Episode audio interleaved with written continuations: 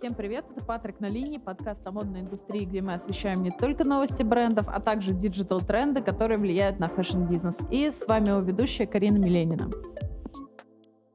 Дисклеймер. В этом выпуске несколько раз упоминается Инстаграм, продукт компании Мета, организации, запрещенной на территории Российской Федерации. Сегодняшний выпуск в «Патрик на линии» можно назвать бонусным. Я его обещала в своем телеграм-канале, кстати, подписывайтесь. Сегодня я пригласила к себе в гости дизайнера виртуальной обуви Ильяса Дорохчиева. Ильяс, привет! Привет, Карина. Рад тебя видеть. Я тоже взаимно. Мы записываемся по Зуму, потому что Илья сейчас живет в Германии. А, давай, пожалуйста, для начала представься для наших слушателей, расскажи, кто ты, чем занимаешься и над чем сейчас работаешь. В общем, я занимаюсь дизайном виртуальной обуви. У меня есть свой виртуальный бренд из ДКВ, и кроме этого я ну, в данный момент работаю с одним известным брендом кроссовок. Вот, наверное, если коротко. А если не коротко? А если не коротко, то я думаю, мы сейчас это все расскажем в этом подкасте. Тут же наверняка куча вопросов приготовлена. Собственно, для этого мы с тобой сегодня и собрались. Хорошо, расскажи, пожалуйста, как ты вообще пришел к тому, чтобы заниматься именно виртуальной обувью? Но это была, на самом деле, такая долгая история, и не с одного раза, может быть, я к этому пришел. Я до этого лет шесть работал дизайнером обуви обычной, и мы часто ходили на выставки обувные, типа Shoes, я тогда жил в Москве. И вот там я заметил просто такую фишку, что были какие-то бренды абсолютно никому неизвестные, но с достаточно интересной обувью, но они не разрешали ничего фотографировать. Мне тогда показалось странно, ну, блин, чуваки, вот вы что-то делаете прикольное, но нельзя сфоткать, нельзя выставить в интернет, и о вас же ну, никто не узнает.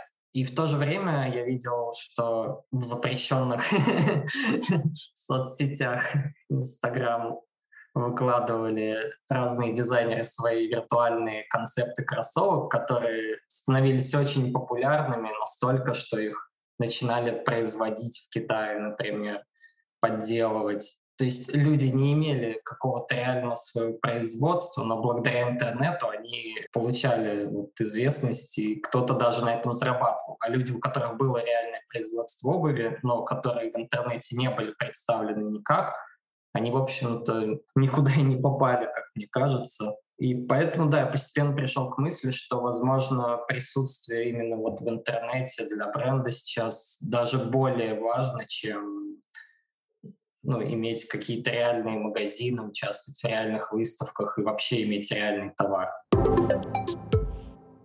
Ты сказал, что разрабатывал концепты для реальных моделей обуви, для реальных кроссовок.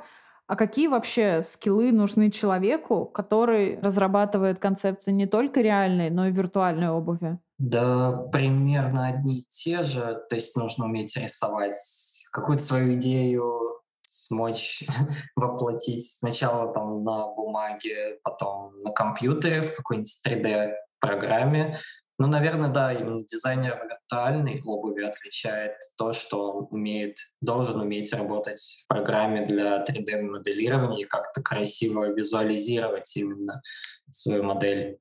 То есть ты видел в интернете, как э, многие художники, концепт-артисты выкладывают свои концепты, они, соответственно, имеют какой-то успех за счет своей такой необычности, да, и ты, я так понимаю, решил сам попробовать, имея те скиллы, которые, собственно, и нужны для моделирования виртуальной обуви. Расскажи, пожалуйста, на какой платформе помимо той, которая запрещена в России, ты начинал размещать свои проекты? Потому что это сейчас мы обсуждаем виртуальную обувь как что-то такое серьезное, а ведь буквально там год-два назад это было чем-то, знаешь, в стиле поиграться, прикольными масками э, там в Инстаграме или в Снэпчате. И помимо того же Инстаграма, где ты вообще начинал э, распространять свое творчество?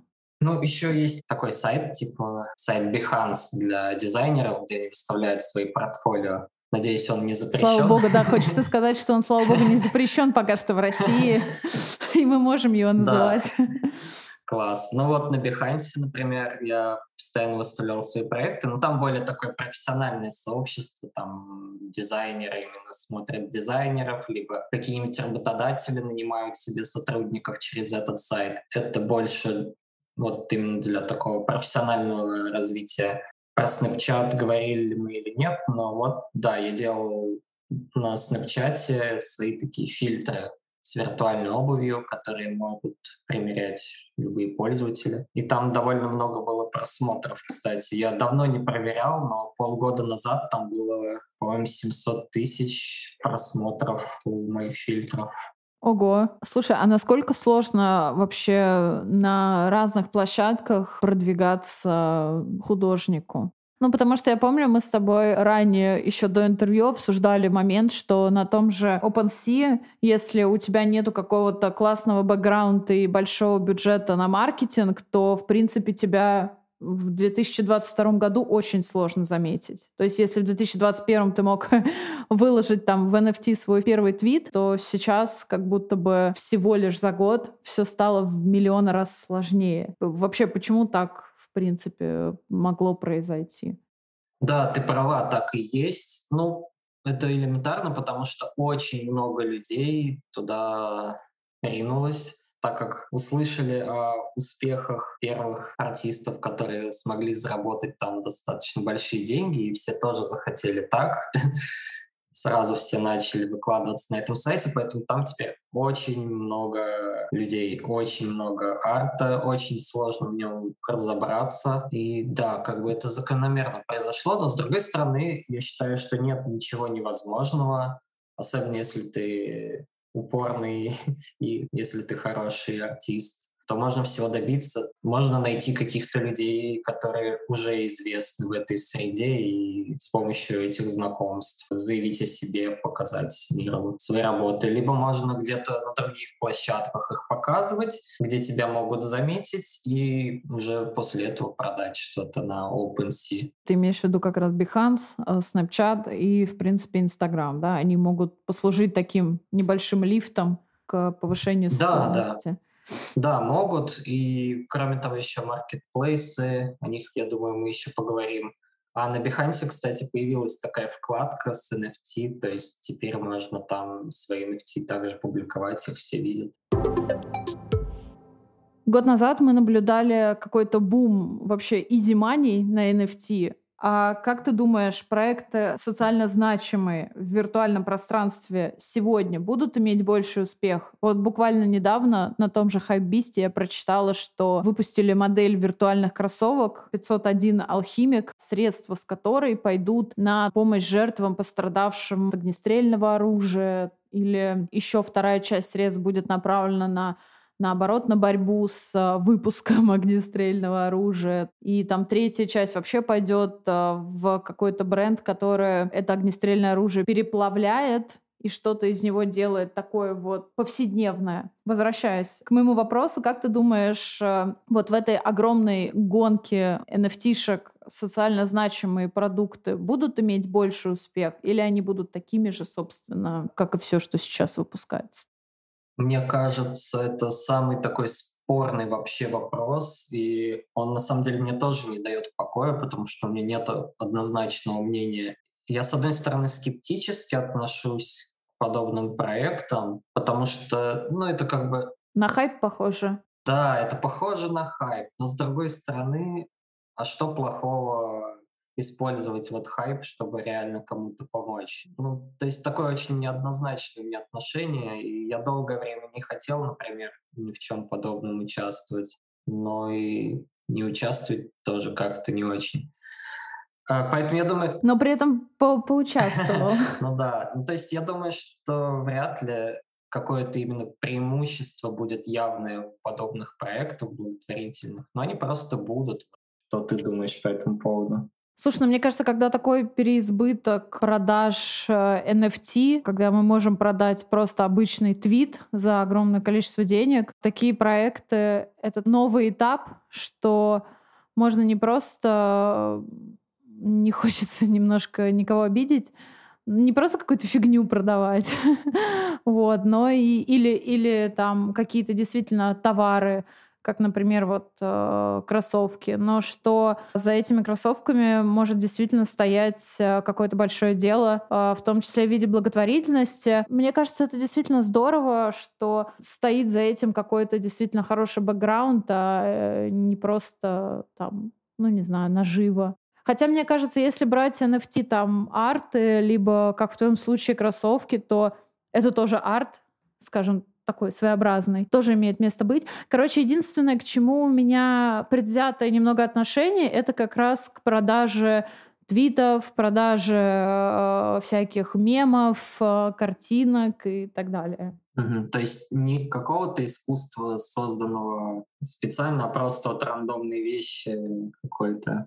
Ну, типа, да, такой hype train немного. Ребята увидели э, easy money и просто максимально зарабатывают. Просто mm-hmm. в этом есть э, плохая э, история, то, что из-за переизбытка таких ребят, людям, которые действительно хотят как-то себя реализовать творчески или поддержать какую-то инициативу, им в этом пространстве уже сложнее продвигаться, потому что всякие вот такие странные чуваки, они создали слишком большую конкуренцию. Да, согласен. Знаешь, что это напоминает? Mm. Когда появились 3D-принтеры, и все стали печатать все на 3D-принтерах. И постоянно выходили новости, там, первая подушка на 3D-принтере, первая кружка на 3D-принтере. Ну а для чего вообще изначально 3D-принтер? Ну, чтобы создавать какую-то форму очень сложную, которую невозможно создать обычным каким-то способом, станком. Я вот офигела, когда начали появляться новости о том, что люди напечатали там, по-моему, ухо на 3D-принтере, либо какой-то полноценный имплант, который рабочий. Да, согласен, это очень круто. Ну вот как раз давай расскажи нам про свой благотворительный проект, в котором ты сейчас э, участвуешь как артист. Но у меня нету своего благотворительного проекта, это вот сразу оговоримся. Но я просто сотрудничаю с виртуальным маркетплейсом DressX, основатели которого из Украины.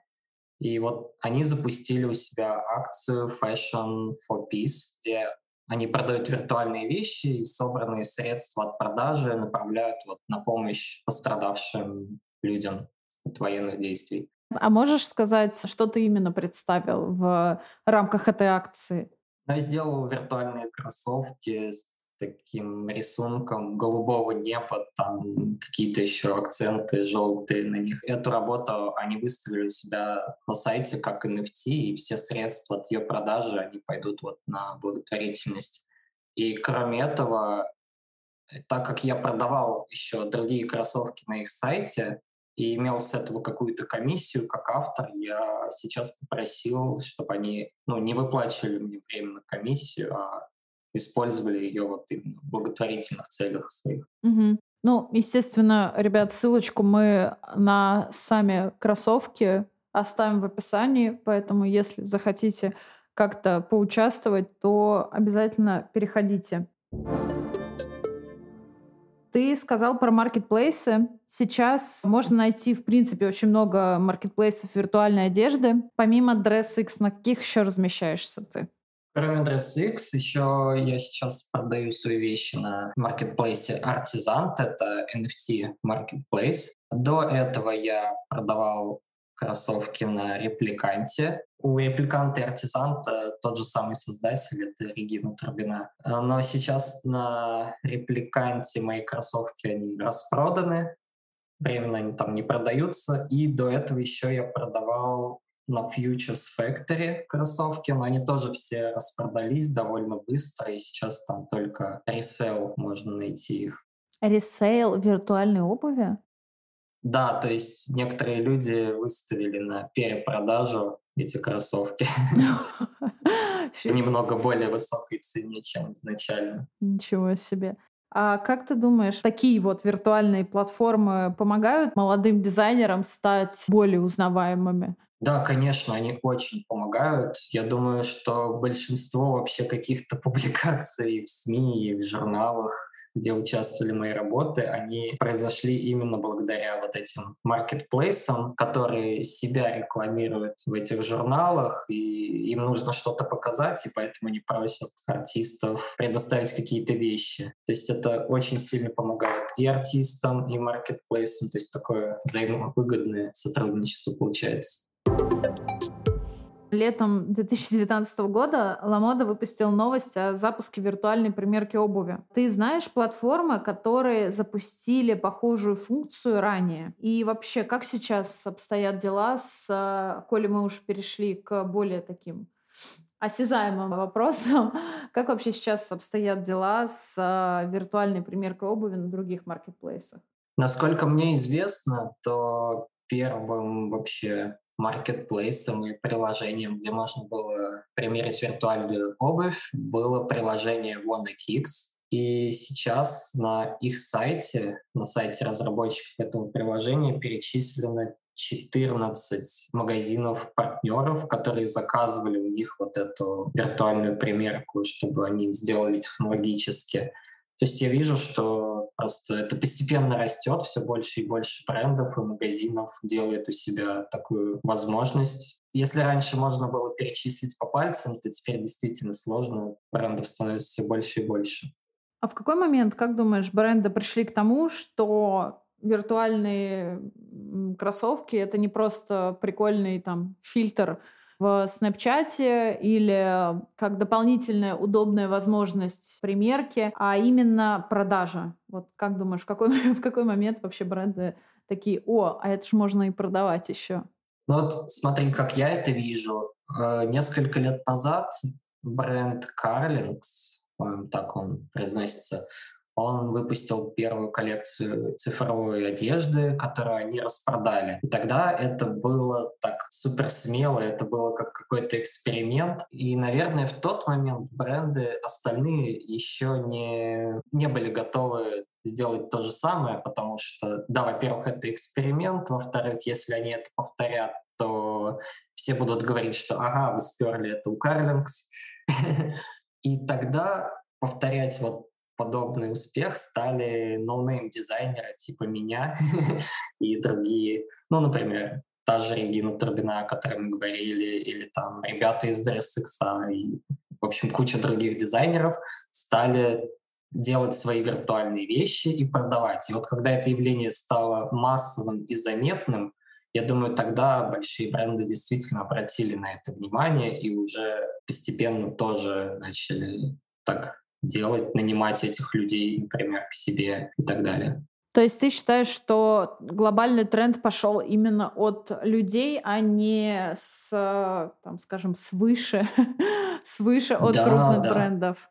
А мы, на самом деле, вот пару лет назад или год назад даже обсуждали вот в комьюнити digital-дизайнеров о том, что вот придет сейчас какой-нибудь H&M. То есть мы уже этим занимались и ждали, что большие бренды скоро тоже начнут этим заниматься. И вот дождались, как я считаю. Да, и все теперь думают, что это с Гуччи все началось с их кроссовок. Собственно, я так считала, поэтому ты для меня немножко такое прям открытие сделал. Как думаешь, какое будущее ждет виртуальную обувь? Ну вот смотри, если до этого мне казалось, что будущее будет в том, что этим начнут заниматься большие бренды, то вот оно случилось несколько месяцев назад. Действительно, большие бренды кроссовок всерьез на это обратили внимание и начали этим заниматься. То есть они наверняка вкладывают в это какие-то деньги, они нанимают специалистов, и значит, я думаю, что но будет какой-то технический дальше прогресс. Наверное, появятся какие-то более улучшенные там программы компьютерные или приложения. Просто все то же самое будет, но станет более доступным, более быстрым, более хорошо работающим. Я считаю, вот такое будущее примерно сейчас. По-твоему, брендам удобнее иметь в штате сотрудника или достаточно сотрудничать с какими-нибудь студиями? Ну, это зависит от бренда и от его задачи. Если это большой бренд, и он хочет долго заниматься вот цифровой одеждой и обувью, то ему, конечно, удобнее нанять именно в штат сотрудников, потому что так он ну, сможет больше их контролировать, и в любой момент они будут доступны. Но если это какой-нибудь краткосрочный проект, например. Ну или эксперимент. Им да? нужно, да, или эксперимент, или коллаборация, или что-то для одной модели нужно, то достаточно и к студии обратиться, это будет легче. Также и небольшие бренды, например, им наверняка тоже удобнее обращаться к студиям, чем нанимать людей на постоянку к себе. Я знаю, что ты не только создаешь виртуальную обувь как независимый художник. Можно еще сказать, что ты у нас работаешь в известном бренде, в каком мы не будем говорить. В принципе, люди, которые знают меня и знают, какой спортивный бренд одежды я ношу, я очень люблю. Например, зайдя к Ильясу в его социальные сети, вы поймете, что мы имеем в виду. Вот. Ты ведь также еще ведешь лекции, или, по крайней мере, вел. Взять только последнюю вот лекцию, я помню, в декабре мы с тобой обсуждали, которую ты проводил в Санкт-Петербурге. А, я правильно понимаю, что она была организована при помощи Fashion Factory School? Если честно, то не уверен. По-моему, ну, я про Fashion Factory не уверен, что она тогда организовала, потому что меня пригласили из другой организации люди, именно в Петербург. Но вообще с Fashion Factory, да, мы сотрудничали раньше, я у них лекции тоже проводил, вот, но именно в Петербурге я как-то не от них туда попал совсем. А если говорить про лекции, то о чем чаще всего ты рассказываешь на них? Ну, меня просят рассказать про виртуальную моду, про виртуальную обувь, про NFT просят рассказать, о том, как это все продается. С какой реакцией чаще всего они сталкиваются? Бывает ли такое, что ты вроде бы все вообще подготовил, но у людей все равно море вопросов остается. Какие вопросы чаще всего они дополнительно могли задавать? На реакцию, да, я помню, либо она очень заинтересованная, то есть люди хотят вообще понять, разобраться, что к чему, либо они скептически относятся. Но если они приходят осознанно на эту лекцию, то такое редко бывает. Обычно люди со стороны очень скептически к этому относятся. Вот, а люди, которые заинтересованы, они часто спрашивают, типа, а вот не поздно ли мне сейчас новичку вообще начать что-то делать? И обычно я отвечаю, что никогда не поздно, и всего можно добиться в любой момент. Просто раньше это было, может быть, чуть легче, сейчас намного сложнее, но все еще возможно. Давай немножко о грустном. Как сейчас в мире относятся к виртуальным художникам с российскими корнями. Повлияла ли вообще специальная операция как-то на твое творчество? Ну, если на первый вопрос отвечать, то я лично не заметил каких-то изменений, какого-то негатива именно вот к российским дизайнерам, только из-за того, что они российские дизайнеры.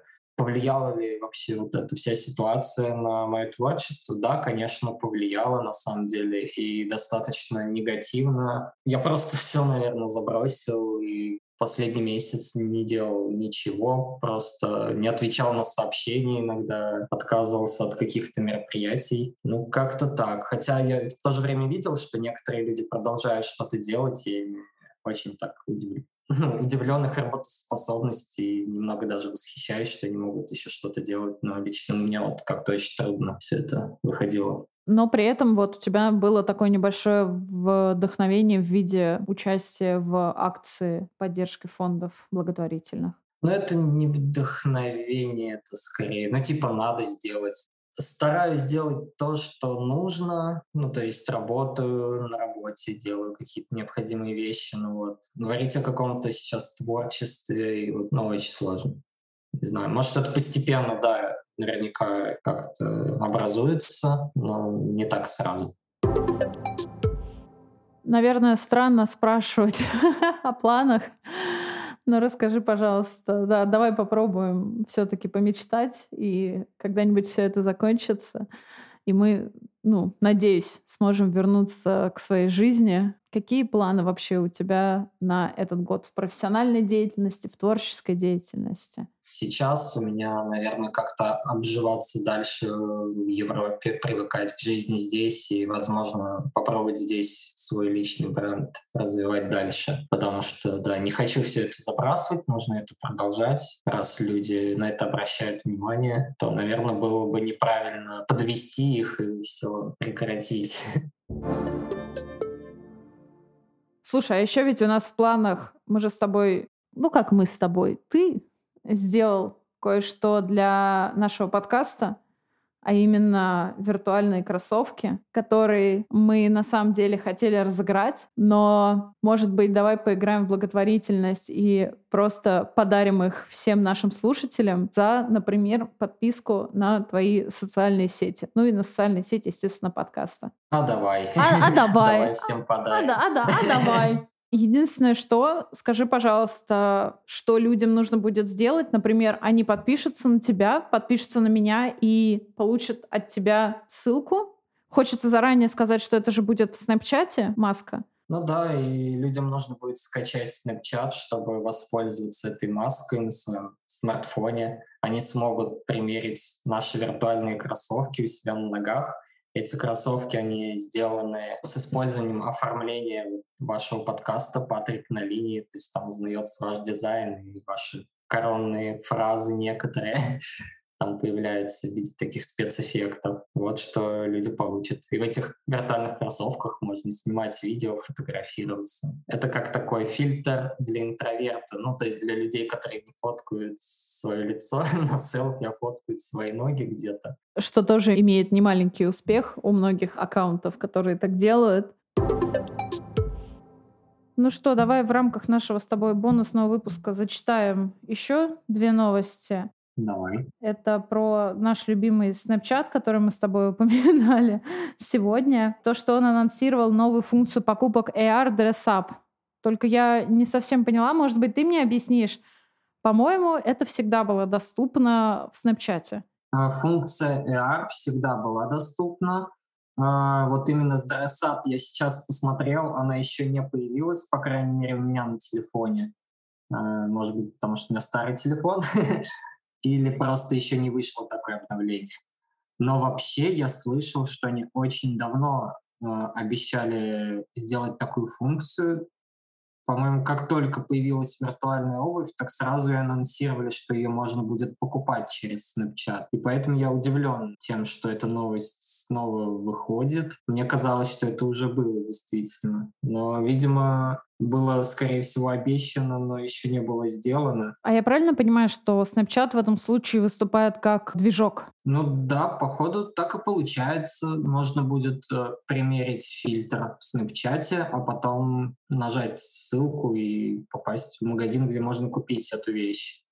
Ну да, как-то не совсем понятно, как эта функция будет использоваться. То есть либо вы в Snapchat создаете полноценный marketplace, да, и вот эта функция идет как э, такая дополнительная фича, как вот мы с тобой обсуждали на Ламоде и во многих других маркетплейсах. Вот. А так пока что выглядит как очередной инфоповод. Я думаю, скорее всего, они просто хотят привести это в какой-то порядок и, да, действительно, наверное, создать более упорядоченный маркетплейс, потому что, в принципе, ссылку прикрепить с кнопкой на маску может было всегда. Но если не всегда, то очень давно. Слушай, а ты как человек, который действительно пользуется снапчатом, в отличие от меня, практика, не теоретик, э, можешь сказать, а вообще сама платформа, она как пригодна для, ну вот как для маркетплейса, для продажи? Если честно, я сам не особо много пользуюсь снапчатом, вот именно как пользователь. И на самом деле я опрашивал своих подписчиков, кто из них пользуется Снэпчатом. Очень мало людей откликнулось. И когда я спросил конкретно этих людей, как и зачем они пользуются Снэпчатом, оказалось, что они просто фоткаются там с каким-то прикольным фильтром, которого нет в Инстаграме, скачивают эту фотку или видео и выкладывают в Инстаграм. Вот для чего люди используют Snapchat. Это подписчики на территории России, кто живет? Да, ну да, потому что есть же вроде бы такой кейс, что пользователи в Европе, Штатах, ну и других странах, они как-то вообще по-другому Snapchat используют. Они там прям полноценно как будто бы общаются. Ну вот я сейчас, да, нахожусь в Германии, я так посмотрел по геотегам, здесь больше снэпов люди выложили, чем в Москве выкладывали. А когда я жил в Москве, то там выкладывали в основном иностранцы свои снэпчаты. Мы сейчас в нашем приложении изучаем функцию шеринга в соцсетях, и мне надо было в нескольких приложениях э, посмотреть, как э, те или иные ребята осуществляют эту функцию. И я нашла, что в Snapchat э, даже есть какая-то карта, ну, типа, ты человечек, да, и рядом с тобой оказывается куча классных мест, магазины, какие-нибудь офлайн точки могли бы, кстати, это использовать, но вот как будто бы из-за того, что у нас э, не очень котируется Snapchat как полноценное приложение, блин, надо сделать, в общем, выпуск про Snapchat, разобрать его как следует вообще, как он может помочь пользователям. И давай переходим к последней новости. Я думаю, ты в ней понимаешь гораздо больше, чем я. Э, поэтому сможешь ее как-то грамотно зачитать. Nike купили артефакт и теперь делают какие-то супер крутые модели кроссовок. Это написал канал Digital Шкаф. Рекламная интеграция канала Digital Шкаф. Да, действительно, когда это случилось прошлой осенью, по-моему, осенью 2021 года Nike действительно купил такой, я не знаю, как его назвать, стартап, наверное, артефакт, студия, которые делали виртуальные кроссовки, успешно продавали их в виде NFT. И вот недавно они сделали виртуальные кроссовки уже для Nike и показали их в интернете. То есть, подожди, я правильно понимаю, что они полгода с момента покупки просто, ну, извините, делали кроссовки? А что такого в этом? Полгода вполне нормальный срок, не слишком, я думаю, большой, так как ну, им нужно было продумать, наверное, какую-то стратегию, как это все сделать, выпустить. И, возможно, у них какое-то время еще занял вот этот переход в Nike. Я думаю, еще интересно будет упомянуть, что в целом другие спортивные бренды тоже делают какие-то шаги в направлении. Это какие? Ильяс, какие? Например, Adidas, они сделали коллаб с э, Bored Ape Yacht Club. Это такое NFT-сообщество. они выпустили фигурки в одежде и кроссовках Adidas. И Puma, насколько мне известно, она периодически выкладывает на сайте Artisant свои digital коллекции одежды. Мне нравится, что все началось изначально вообще с хайпа вокруг кроссовок Gucci, и люкс как будто в какой-то момент вообще просто забыл про виртуальную обувь. И сейчас как-то рубятся в основном э, крупные игроки спортивного вот такого масс-маркета, как Nike Adidas. ну, просто это забавно, потому что все изначально думали, что только супер люксовые бренды могут себе позволить такую фичу. Да, это Хотя, по-моему, это вполне ожидаемо было, что такое случится. Нужно было просто подождать, и вот мы дождались. А ты не в курсе, когда проходила неделя мод вообще, ты следил за ней? Какая? В Децентраленде. Ой, нет, я ее, к сожалению, пропустила, а ты? Я ее тоже пропустила. Вот как раз-таки Леша из Digital шкафа, он, по-моему, единственный, кто за ней следил, вот, и что-то мог рассказать. А я так и не поняла, были ли представлены какие-то обувные бренды э, на неделе моды. То есть, э, понятное дело, что бренды одежды были, но вот именно обувные ребята, обувные ребята, их как будто бы э, не было. Возможно, возможно, их правда не было, потому что обувь, наверное, сложнее показывать на показах без одежды. Ну, это, знаешь, такой философский момент, мне кажется, для многих сам факт обуви, я, по-моему, об этом говорила чуть ранее, когда все говорят про виртуальный мир, я не хочу тебя обидеть, но меньше ага. думают про именно какие-то виртуальные кроссовки, виртуальную обувь. Ну, не знаю. Да, это в принципе так и есть. Я не обижен, я абсолютно согласен, что я это знал. Еще есть такая сфера, как виртуальные аксессуары, о них вообще мало кто вспоминает. Но тем да. не менее, я вот стал замечать, что есть люди, которые специализируются на виртуальных аксессуарах, виртуальных ювелирных украшениях.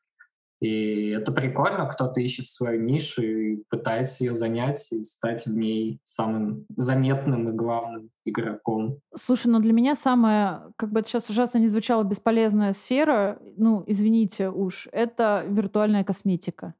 Ну вот, ну, ну я типа вообще не понимаю. Ну вот для меня это как будто бы просто, извините, пожалуйста, люди, кто этим занимается, мне правда, я никого не хочу обидеть, но я правда не понимаю именно как, как можно, ну типа примерять косметику. Это ведь обычные фильтры.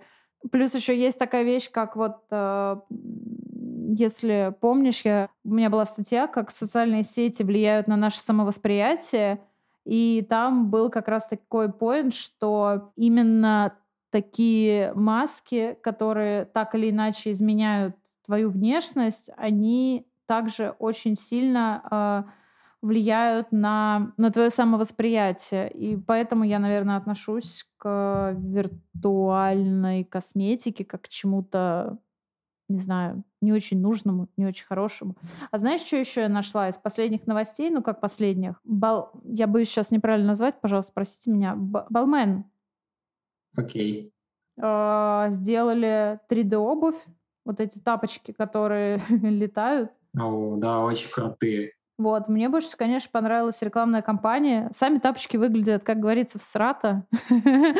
А, а вот э, рекламная кампания, которую они сделали, где тапочек несется просто сквозь все, выглядит достаточно интересно. Как вообще происходит вот одно дело создать виртуальную обувь, виртуальную маску, а как ее встроить, например, в рекламную кампанию? Да это делается легко и принципе, чисто технический вопрос. Должна быть 3D-модель, которую ты можешь использовать и для рекламы, и для маски. В этом нет ничего сложного. Но я бы хотел оценить, да, действительно этот бренд Бальмайн. Тапочек.